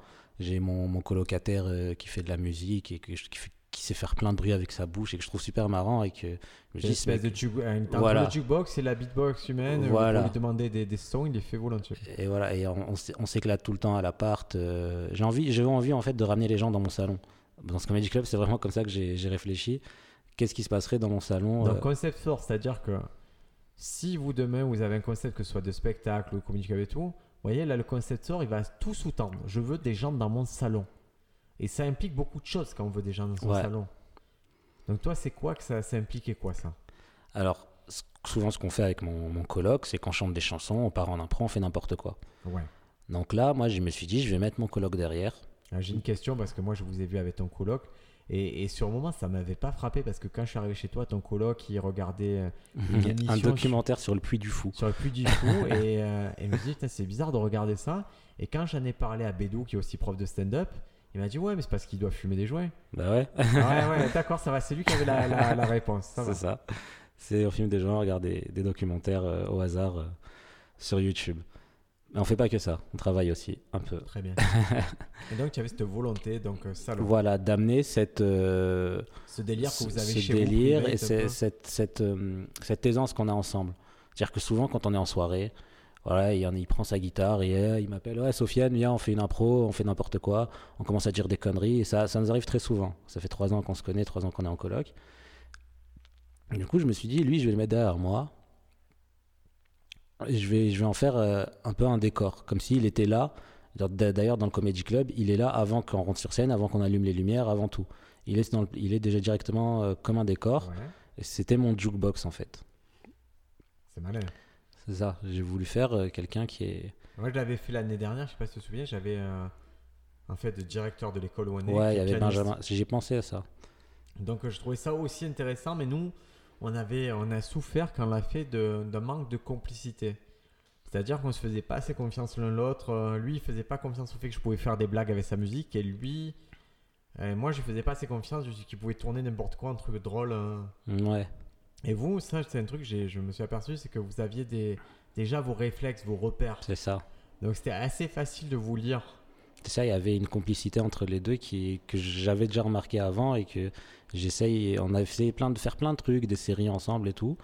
Et on essaye toujours de faire des trucs ensemble parce qu'on sent qu'il y a cette complicité tout le temps dès qu'on crée quelque Moi, chose. j'ai en j'ai fait. eu la vision quand je vous ai vu, et c'est vrai qu'en rentrant le soir, j'ai eu cette vision de, un peu comme bloqué, tu vois, le programme avec Ouais. euh, Orelsan. Je me suis dit, mais en fait, leur vie, c'est bloqué, mais euh, musical. Ouais. Donc, c'est ce qu'on va peut-être essayer de développer dans les prochains mois. C'est cette idée que, euh, voilà, que vous avez ce petit délire-là et qui est, qui est attachant, en fait. C'est ça, c'est que Baptiste, il a ce côté complètement euh, fou, euh, où son esprit il dérive un peu partout. Et moi, j'ai ce côté un peu. je dis, mais tu penses quoi de ça euh, Réflexif et dépressif. Voilà, c'est ça, réflexif et dépressif. Et, et du coup, je suis parti sur ça. Déjà, j'avais deux bases. La première idée, c'est Baptiste derrière moi. On avait des chansons qui étaient prévues. Donc, comment on a écrit les chansons Alors, ça aussi, c'est marrant. C'est euh, Baptiste, ce qu'il aime bien faire, c'est quand il est défoncé, qu'il est un peu déprimé, il prend sa guitare et il s'enregistre. Donc, euh, moi, je pense que c'est une bonne indication si vous êtes euh, stand-upper ou si vous, et que vous avez tendance à vouloir faire des chansons, que ce soit la guitare au piano ou quoi. euh, vous voyez, c'est drôle que ce soit un mec qui soit pas stand-upper qui vous donne la meilleure leçon, c'est enregistrer. C'est ça. Et, et je vais te dire un truc qui est, qui est drôle, c'est que c'est que ce matin, moi, je me suis réveillé avec une chanson en tête Mhm. et qu'en fait, j'ai j'ai écrit les paroles, mais je savais que qu'en écrivant les paroles, qu'en le relisant, ça n'aurait pas d'impact émotionnel sur moi. Alors, ce que je fais, c'est que j'ai pris le dictaphone et, et de la même façon, j'ai enregistré ma petite chanson. euh, Bah, et c'est la meilleure façon de fixer les éléments qui ne nécessitent pas que la parole, fixez-les à l'oral. Une bonne blague ou une voix, que vous avez une voix de cartoon qui vous vient et tout, fixez-la à l'oral, les amis. Ne laissez pas ça s'évanouir dans la nature parce que c'est. Arrêtez de vous dire je m'en souviendrai ou on ne s'en souvient pas. avec Baptiste, on est incapable de, de se dire bon, vas-y, on écrit une chanson. Ou Ouais. on écrit une chanson sur, euh, sur les cheminées, sur la bière. On, peut, on est incapable de faire ça. C'est Baptiste, il fait Ah, j'ai trouvé une mélodie, Ah, c'est marrant. Après, il y a des mots qui viennent, des phrases qui viennent, ah, et on rebondit, on tant rebondit. que et à la producteur, ça me plaît pas d'entendre ça. Mais vous allez vous améliorer. Et en fait, Baptiste, quand il, il enregistre ses, ses chansons défoncées, après, moi, il me dit Ouais, j'ai enregistré, je vais écouter. Et des fois, il, il- en fait, il a un flow euh, super. euh, voilà. Et il écrit. euh, Enfin, il est, c'est un peu de l'auto-écriture à l'oral qu'il fait. Ouais. Voilà. Et euh, donc, j'ai, on a pris quelques, quelques-uns de ces. Écriture automatique. ouais. Voilà, d'écriture automatique. Un peu où vous laissez dériver en fait votre flow, votre esprit et que vous laissez Voilà. vraiment bah, ce qui vient, peu importe ce qui arrive, ça, ça, ça doit sortir. Et après, moi, il y a des trucs que j'ai trouvé drôles, des idées, Ouais. et on les a développés ensemble, en fait. Donc chouette. Donc ça c'est la partie. Ok, ça c'est le gimmick. J'ai un- j'ai euh, j'ai un guitariste, euh, quelqu'un sur scène. Voilà. Après moi ce que j'ai remarqué, le deuxième gimmick que tu as utilisé, c'est euh, la régie. La régie c'était pas une régie classique. Alors moi, j'ai voulu faire euh, une régie qui... Je voulais qu'une que la régie soit vivante. Déjà, c'est la première idée. Donc je lui ai mis un micro. Mais je me suis dit, qu'est-ce qu'elle va pouvoir me dire, la régie, en fait? Et j'ai voulu faire un peu un truc à la, à la Laurent Baffy, euh, un sniper, en gros. Ok, sniper. Qui est là. Donc on voit bien la fonction sniper, c'est-à-dire Voilà. qu'à un moment il peut il peut ajouter une couche de patine à une comédie qui se passe bien ou alors relancer un truc, euh, une- faire une C'est rupture. C'est ça. Si, euh, si par exemple, c'est une béquille toute simple, mais si par exemple je fais une vanne et que ça bide, bah, t'as le sniper qui va me dire mais t'es vraiment nul en fait, pourquoi on t'a dit de présenter la soirée et C'est pas mal, ça fait Ouais. deux fois qu'on utilise. C'est pas la première fois qu'on utilise un peu Ouais, euh, ouais. la régie à cette fonction et ça fait deux fois que ça fonctionne bien. Euh, moi, j'ai eu euh, rétrospectivement ce qui m'a un peu gêné et que je pense qu'on améliorera, c'est que ce rôle-là, il était pas clair pour le public et il n'a pas été présenté le régisseur comme sniper. Et j'aimerais à l'avenir qu'on dise, qu'on définisse bien ce rôle-là et que je me suis ce mec-là, il va intervenir et que direct, il y ait une fonction. C'est-à-dire, au lieu de dire il va intervenir, il intervient direct. Il fait quelque chose qui arrive à persuader le public que ça va être drôle. Voilà, Et dès le début. Je voulais, moi, en fait, ce que j'aurais voulu, c'est que dès le début, il me coupe euh, avant ma première phrase et il, il- il me clash ou il fait un truc. Ça demande ça. beaucoup de, Ouais. de confiance. hein. C'est ça. Moi, j'étais à côté de lui et je, je disais là, fais si tu vois à la fin, je, je Ouais, parce qu'il fallait. Et c'est pas évident hein, de de- d'oser te couper. Et tu avais un troisième personnage. Et Ah. lui, alors, il avait une fonction particulière. Est-ce que tu peux décrire la fonction et, et pourquoi il répondait à quelle problématique ce troisième personnage? Moi, ce que je me suis dit, c'est dans les comédie clubs, on a souvent des problèmes de gens euh, qui sortent pendant le, comé- pendant le comédie club. Ou qui arrive en retard Voilà, qui arrivent en retard, euh, qui arrivent au milieu d'un sketch. Du coup, le public, il est, il est déconcentré, il est au milieu d'un sketch, il y a quelqu'un qui rentre, il tourne sa tête, il écoute pas la, la prochaine minute, en fait. Ouais. C'est comme s'il recommençait à écouter son sketch. On l'avait remarqué lors des précédentes éditions, c'est quelque chose qui nous avait un peu dérangé. Et on sentait que c'était une, une marge de progression qu'on pouvait atteindre. Et c'est pas forcément nous, en tant que comédiens, qu'on qu'on voulait atteindre, c'est c'est en fait c'est l'encadrement, c'est-à-dire c'est la direction de l'école où on est qui nous a dit écoutez, il y a quelques points euh, où on n'est pas convaincu, et ça, ça faisait partie des points que je t'avais envoyé en disant et mon ami, il faut le résoudre. Donc tu Ouais. l'as résolu de cette façon. Ça n'a pas forcément très bien marché, mais en Ouais. gros, j'avais un, un super héros, en fait, un personnage qui était en slip euh, avec une cape, Super, Super Seb, il a un slip, il a une cape. Et c'est, on avait fait un refrain avec Baptiste et euh, Super Seb, Super Seb, c'est l'ami du public. Et c'était pas mal. Donc, Super Seb, il avait une fonction, c'est-à-dire il faisait éteindre les téléphones au public. C'est ça. Et en ça, moi, je trouve que ça a plutôt bien marché. Euh, je trouvais ça chouette. Il a fait juste une erreur, c'est-à-dire qu'il a demandé à quelqu'un au premier rang de dénoncer ceux derrière, mais il pouvait pas le voir. C'est ça. Donc, c'était stratégiquement, c'était pas bon. Mais je trouvais ça intéressant parce que c'est même s'il n'a pas le faire pendant un spectacle, le fait de dire à quelqu'un, écoute, toi, tu vas surveiller que personne sort au téléphone. Implicitement, ça voulait dire aux autres, et ne sortez Ne pas sortez le pas téléphone, au tél- cassez les voilà. à tout le monde. Après, ce qui n'a pas marché, c'est que je voulais vraiment qu'il soit à côté de la porte. euh, Enfin, il y a, il y a- on y a- Il on- n'était pas au bon endroit. Il n'était pas au bon endroit. Il n'était aussi au bon endroit et on n'avait pas bien travaillé ça en fait. À la base, on voulait que ça soit un peu n'importe où dans le public, mais il n'y avait pas forcément la place pour ça. Donc j'aurais dû lui mettre une place qui était assignée. Et aussi, il a, il a en fait, c'est lui qui a expliqué le concept du comedy club, le concept d'un comedy C'est club. lui qui a donné les codes. en Les fait. codes, il a voilà. dit euh, pour rire, il faut faire ça, pour applaudir, il faut faire ça. Si, euh, voilà, il a vraiment tout donné les codes, c'est-à-dire que tout l'aspect euh, euh, factuel, c'est lui qui l'a amené et c'est et c'est et c'est une comparaison que vous entendrez souvent, mais on considère que que présenter un comédie club, c'est comme voilà accueillir quelqu'un à dîner chez soi, c'est-à-dire qu'on va lui donner tous les codes on va lui dire écoute, euh, les toilettes sont là, euh, le repas il est, il est ainsi, euh, machin arrivera en retard. Et donc, ce rôle-là, d'habitude, c'est le MC, mais là, c'est plutôt tu l'as, tu l'as laissé dire tout ce qui était très factuel, tu l'as laissé dire à Super Seb. Voilà. Et ce que je voulais aussi, c'est que j'ai remarqué que dans les comédie clubs, Ouais. souvent quand on présente pas les codes, c'est les comédiens qui sont derrière qui envoient des applaudissements. J'ai remarqué ça souvent dans les comédie clubs. Ouais. Quand il y a une blague qui marche beaucoup, les gens n'applaudissent pas forcément de, Tout de à par fait. Donc, ceux qui déclenchent, ceux qui font ce qu'on appelle la claque. Voilà. Donc, la claque, cette technique qui consiste à, ben, à motiver tout le monde en mettant un petit coup de, de, de clap derrière. Et c'est qui est vraiment le phénomène d'entraînement. Ouais, c'est les comédiens, effectivement. C'est ceux qui ont les codes qui déclenchent. Et je voulais que ce soit son travail à lui en fait. Qui fassent la claque. Ça aussi c'est un truc qui n'a pas marché, qui n'était pas forcément clair. Bon, écoute, on a eu de la chance, c'est parce qu'il y avait tellement de public et tellement de comédiens que ça, ça, ça, ça ça, applaudissait. c'est- pas- je pense que c'est parce qu'il a bien expliqué au début aussi. Le- Je le pense aussi. Alors moi, j'ai déjà vu des soirées bien introduites qui, qui aboutissent à... euh, je vais te donner l'exemple du... euh, on va reparler et euh, si vous êtes à Paris, Bordeaux, Nantes, euh, on utilise des, malheureusement des exemples qui vous parleront moins, mais, euh, mais au moins ça vous situe les jauges. Nous, je vous parlais du Fada Comedy Club, on en a déjà parlé, c'est à Toulon, c'est une jauge entre 120 et 160 personnes.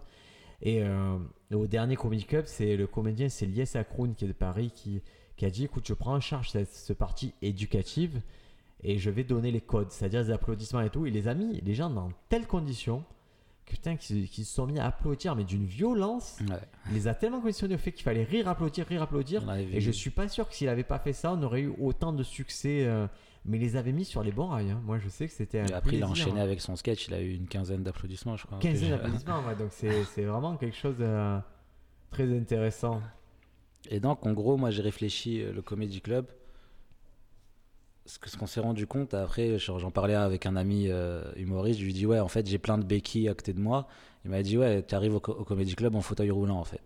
Et moi, c'est ce que j'ai aimé, c'est que je voulais vraiment une soirée où il n'y a pas. euh, de, où dès qu'il y a quelque chose qui passe pas, il y a quelqu'un d'autre qui va rebondir pour que ça passe. Ah, c'est ça qui. Becky, d'accord. Voilà. Et c'est un peu le conseil que je donne en général au MC, c'est si le sketch marche, passez au comédien suivant. Si vous voyez qu'il y a une perte de rythme, qu'il y a une perte de confiance du public, à vous de rattraper la situation. Et toi, pour rattraper la situation, tu avais prévu des modules, euh, que ce soit des jeux ou des chansons? Voilà, des chansons, des jeux, des. J'avais aussi quelques blagues aussi de mon, de, de mon côté, mais c'était le dernier truc que je voulais utiliser pour, le, pour réchauffer. Et après, j'ai envoyé un, comé- un comédien. Alors moi, ce qui m'a fait rire, c'est qu'on n'avait pas la même perception de ça marche et ça marche pas. Ouais, C'est-à-dire que toi, à un moment, tu réchauffais alors que moi, je disais non, pas enchaîner. Et euh, bon, bah écoutez, ça, c'est vraiment une question, c'est subjectif. Euh, de toute façon, c'est avec l'expérience qu'on voit le truc. hein. Et, et moi, je trouve ça intéressant que tu me dises que tu aies voulu que ce soit comme un salon parce que euh, ça va bien avec la comparaison que je fais à un dîner parce que un dîner, tu tu t'assures que le sujet de conversation soit agréable.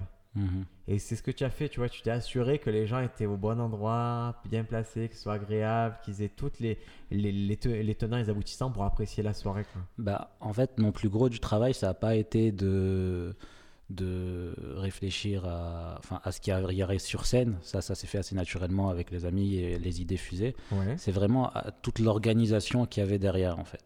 Pour que le, le public, parce qu'à chaque fois, cet Orchestra Comedy Club, le public rentre euh, en retard, ne sait pas par où rentrer, euh, ne sait pas s'il doit attendre dehors ou C'est dedans. beaucoup de détails qui ont l'air de rien, mais quand vous transformez une salle qui n'est pas à la base une salle de spectacle, c'est-à-dire là, on, on rôde vraiment l'aspect spectacle de cette salle. C'est ça. Et du coup, il y a plein de petits trucs qui sont, euh, ben, putain, qui sont pas aboutis, quoi. Qui sont juste pas aboutis. Il y a du retard à chaque fois alors qu'il devrait pas y en avoir. Les artistes, à chaque fois que j'ai joué dans ce Comedy Club, tous les artistes étaient là. Est-ce qu'il y a de l'eau Est-ce qu'il y a ci Est-ce qu'il y a ça Où est-ce qu'on doit tu se m'as mettre éliminé le truc de suite. Tu m'as Ouais. dit, euh, il faut une table régie. Table régie. Donc, euh, une table régie, qu'est-ce que c'est si vous avez jamais eu la chance de faire des tournages ou quoi? C'est un petit endroit où vous pouvez aller chercher vos bouteilles d'eau, éventuellement une banane, des chips, des bonbons, pour, euh, ben, pour vous rafraîchir. Honnêtement, la table régie, là, c'était 10 comédiens. On va dire qu'on était euh, plutôt 16 en comptant le staff qu'on mettait autour. Mhm. Et euh, ça nous a coûté 15 euros. Donc, euh, vraiment, c'est pas grand chose. Et c'est 15 euros qu'on qu'on réinvestit ben, des précédents chapeaux et précédentes entrées d'argent. Parce qu'on a cette philosophie de dire, de toute façon, l'argent, on va pas l'emporter. Ouais, Est-ce que vaut mieux utiliser un chapeau pour payer 10 10 humoristes euh, 10 euros chacun ou euh, Ou faire que- en sorte que l'expérience soit plus agréable. Et nous, Ouais. quoi, en tout cas, sous ton impulsion, on a fait en sorte que l'expérience était plus agréable. On a même poussé le truc encore plus loin, puisque à un moment, j'ai euh, ton régisseur qui m'a dit ah, j'ai faim et tout. J'ai fait ben, go, on fait livrer des pizzas. mhm. Et euh, au final, c'était plutôt bien cool d'avoir des pizzas à manger. Tout le monde était content Et ça, on d'avoir va des les pizzas systématiser, puisque ça Ouais. nous coûte 40 balles en plus, tant pis. Et surtout, un truc que je voulais absolument, c'est qu'à chaque fois, nous, on doit préparer la salle avant. La salle n'est pas prête. C'est Ouais. nous qui la préparons. Et à chaque fois, il y a 40 000 personnes qui sont dans la salle pendant qu'on la prépare, qui parlent. Du coup, on s'entend pas, on ne peut pas communiquer. C'est vrai qu'au niveau de, ben, du lieu de rendez-vous, on a tendance toujours, les organisateurs ont tendance à dire ah, venez, venez tôt, Ouais, venez nous tout monde aider. n'est pas utile tôt. Voilà. Est-ce que je dis à quelqu'un, ouais, viens nous aider alors qu'il va servir à rien? Donc, moi, j'ai donné des, des- des rôles bien précis aux gens. Des convocations, voilà. Voilà. Il y a eu des convocations et chacun avait un rôle attribué. Donc Pascal, c'était euh, la régie. Euh, Ryan, il a été, c'est un, c'est un autre humoriste. Il, je lui ai dit, tu fais le décor et tu prends les photos. Alors, et, et ça, je le salue parce que c'est vraiment faire preuve de- d'humilité quand tu es comédien, de te dire, ok, ce soir, je vais contribuer à, à la réussite d'une soirée à laquelle où je vais pas être mise en avant. Ouais. Et je trouve qu'ils ont vraiment fait preuve de beaucoup d'humilité parce que bah, forcément, c'est pas eux qu'on a vu, mais pourtant ils ont contribué à parts égales au succès de la soirée. Et ça, ça va être un peu. Je sais que ça peut faire mal au cœur, se dire tiens, je contribue à des soirées, mais moi, je- j'en, retire pas l'astuce scientifique moelle. Mais en fait, euh, c'est nécessaire. Quoi. Il, faut, il y a une part de sacrifice dans ces choses-là. Il faut le faire. Et moi, ce qui m'a plu, c'est que j'ai pas eu l'impression d'être celui qui fait tout, celui qui donne les ordres. J'ai juste eu l'impression que chacun a, a, pris à cœur son rôle, en fait. Ah, ça se Et, moi, j'étais juste, en fait, ce- celui qui savait un peu comment tout allait se passer. Là, la vision globale. Voilà, la vision globale, exactement. J'ai vu les mecs se, se démener pour, euh, ben, pour, pour adhérer à ta vision. Et, et j'ai l'impression que ça a mis une impulsion, euh, que tout le monde se démènera pour la vision du, me- du mec qui, qui te succédera. C'est ça. C'est ça que Ou j'ai. de la fille, hein, de la fille, parce qu'on a aussi des, pas mal de, de jeunes filles qui ont commencé. C'est pour ça que j'ai été, enfin, je les ai beaucoup remerciés à la fin.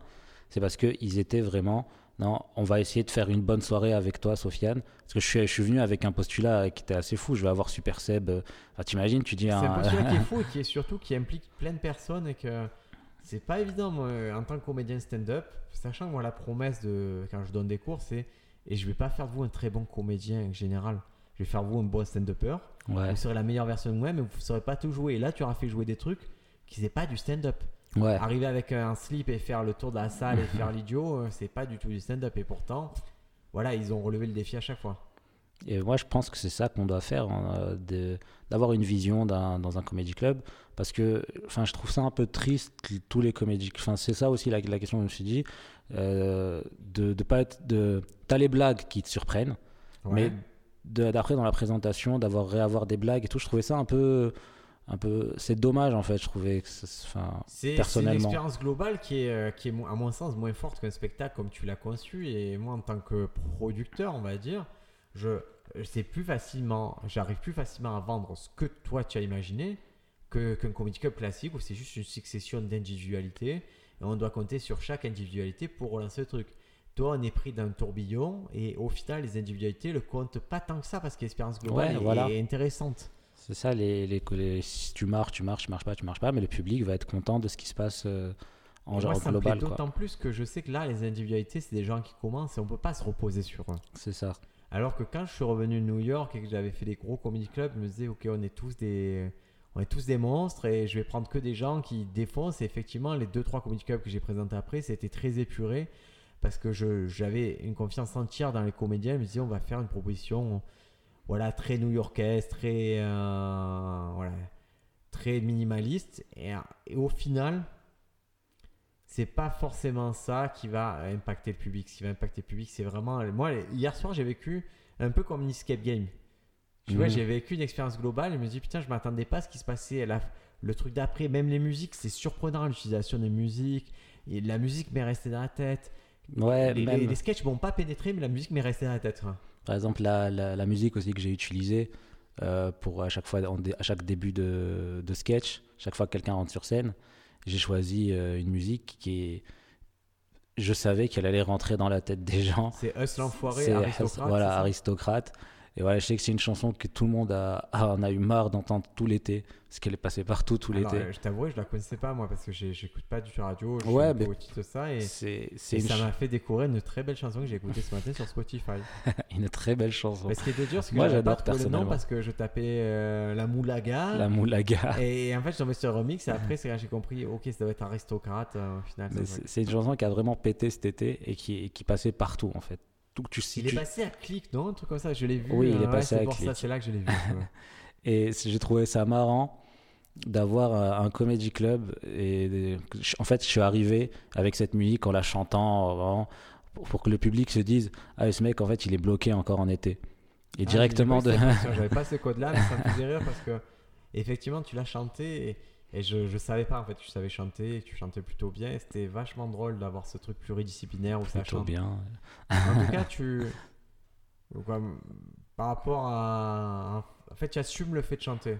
Ouais, Là où moi, les peu de fois où j'ai chanté, je te dis, j'ai peut-être chanté deux fois sur scène. Ça a été une fois le générique de Goldorak en japonais.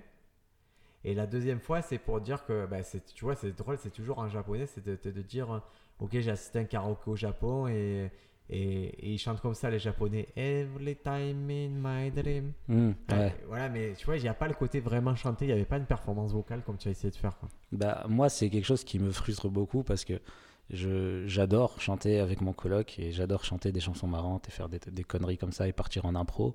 Et euh, en fait, j'ai, c'est- j'ai, j'ai bossé avec mon coloc, ça fait trois ans qu'on bosse pour essayer de. Parce que j'avais au bout du mal à avoir la bonne note, mais dès que j'ai la bonne note, je savais bien chanter en fait.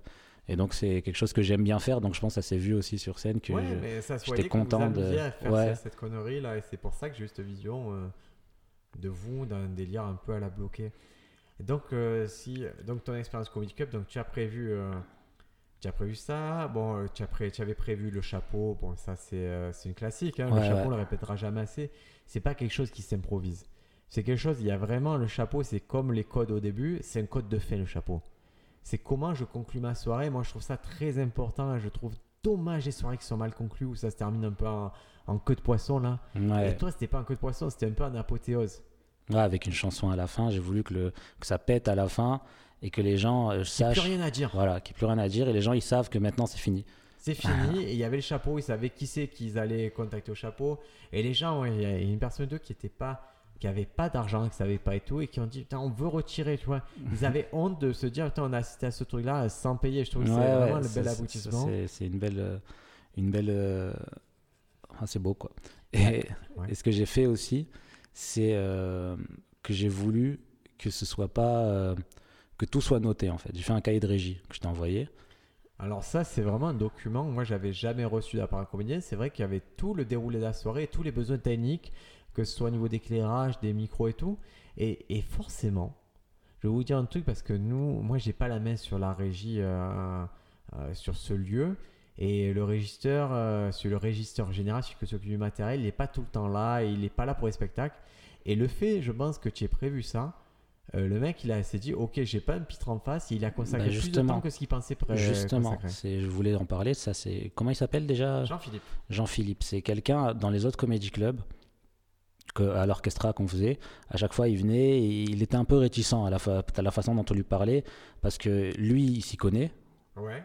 et, euh, Et quand, quand on dit s'y connaît, je, je vais être très c'est son métier. Ouais, non, mais s'y connaît en tant que régisseur, c'est-à-dire faire des branchements, faire en sorte que ça fonctionne et tout.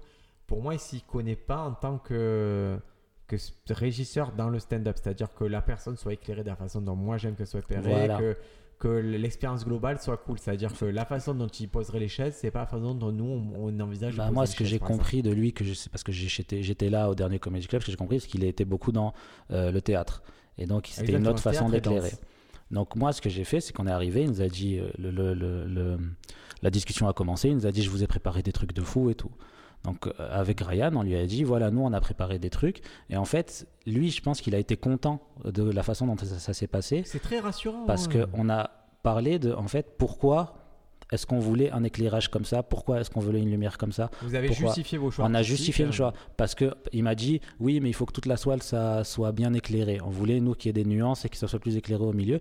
On a dit parce qu'un stand-upper, on veut que ce soit centré sur lui.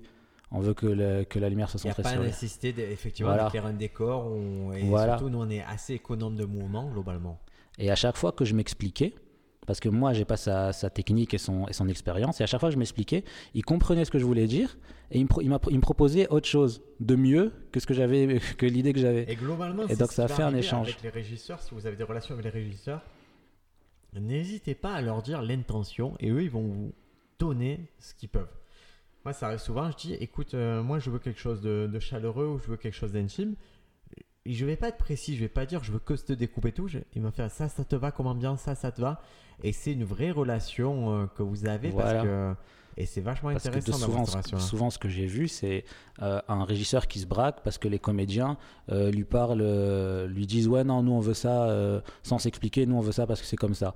Alors que le, le régisseur, il est là, il voit des comédiens qui font ça depuis même pas un an, qui viennent leur dire Ouais, et puis ils ont une sensibilité, tu vois, ils ont ouais, une c'est euh, leur métier, ils sont là aussi pour ça, et il faut pas les exclure on- en fait. On rôde, c'est vrai que je rôde un 30-30 euh, dans un théâtre et, et le, le petit régisseur, euh, on lui fait vachement confiance dans le sens où fais-nous tel type d'ambiance. Comment tu vois ce truc-là? Où je lui dis, imagine, je suis dans la jungle, tu le ferais comment? Et tu vois, il va mettre de la fumée et tout. Mais c'est lui qui assume la signature de cette partie-là et le fait que je le responsabilise à ce niveau-là, eh ben c'est, je pense, ça nous met d'un rapport de, artistique qui est intéressant.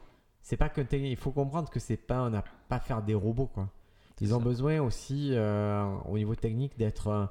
Ils ont les mains dans le cambouis, ils ont besoin de se sentir valorisés et, d'être euh, reconnus comme des techniciens euh, artistiques. Moi, je pense ça, ça me vient du, théâtre surtout, ou des pièces que j'ai mis en scène pour des étudiants, et etc., où on a vraiment réfléchi à euh, si t'as pas de cahier de régie avec des étudiants, t'as pas de spectacle en fait. Parce que Ah, clair, hein, si vision. t'as 20 étudiants, chacun a un costume, chacun a, a- il y a des décors.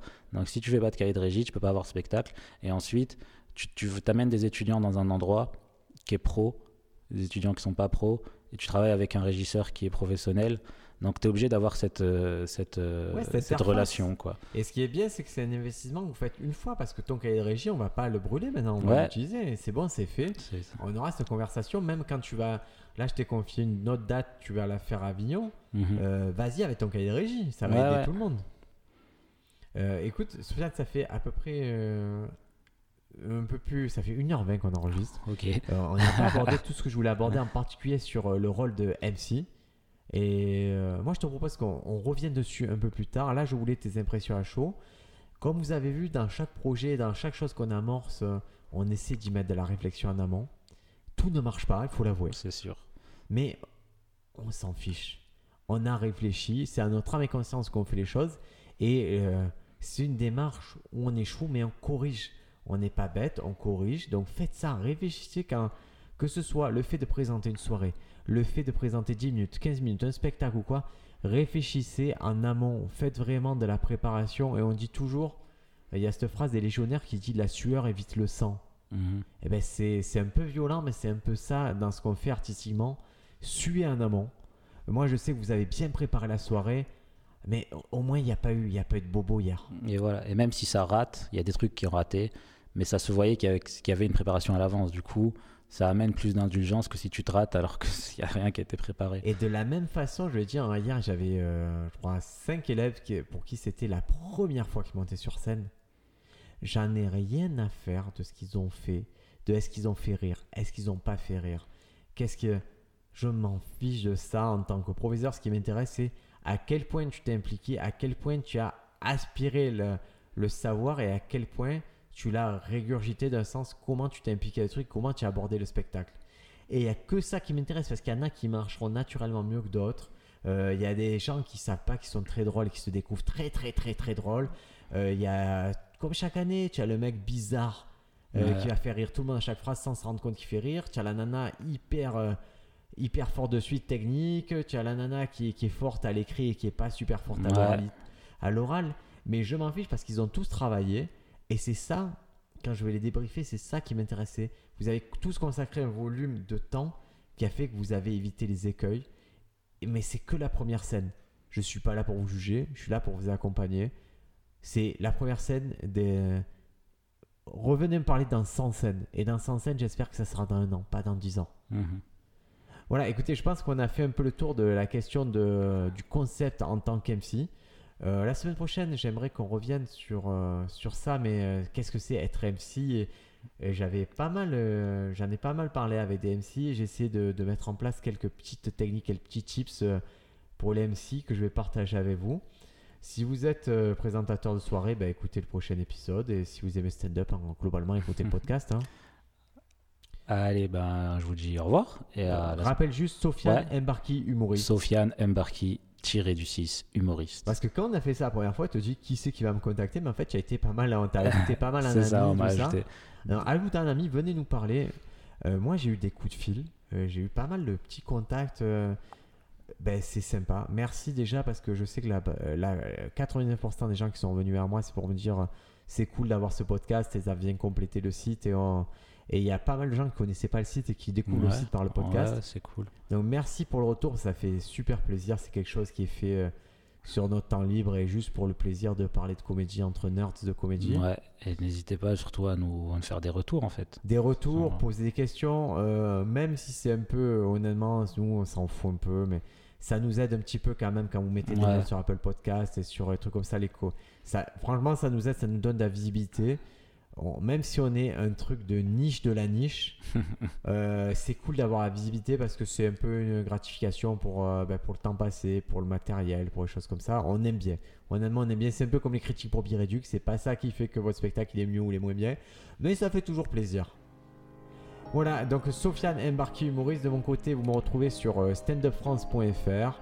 Euh, Il y a des articles qui sont publiés tous les jours, tous les jours, tous les jours pour vous perfectionner, pour apprendre le stand-up. Euh, bientôt, j'espère qu'il y aura le livre qui va être édité. Et moi, euh, c'est Briac AB sur à peu près tous les. euh, sur Twitter, Briac AB, Instagram, Briac AB, Facebook, Briac. Vous m'envoyez un petit message et on blague ensemble. À la semaine prochaine! Au revoir.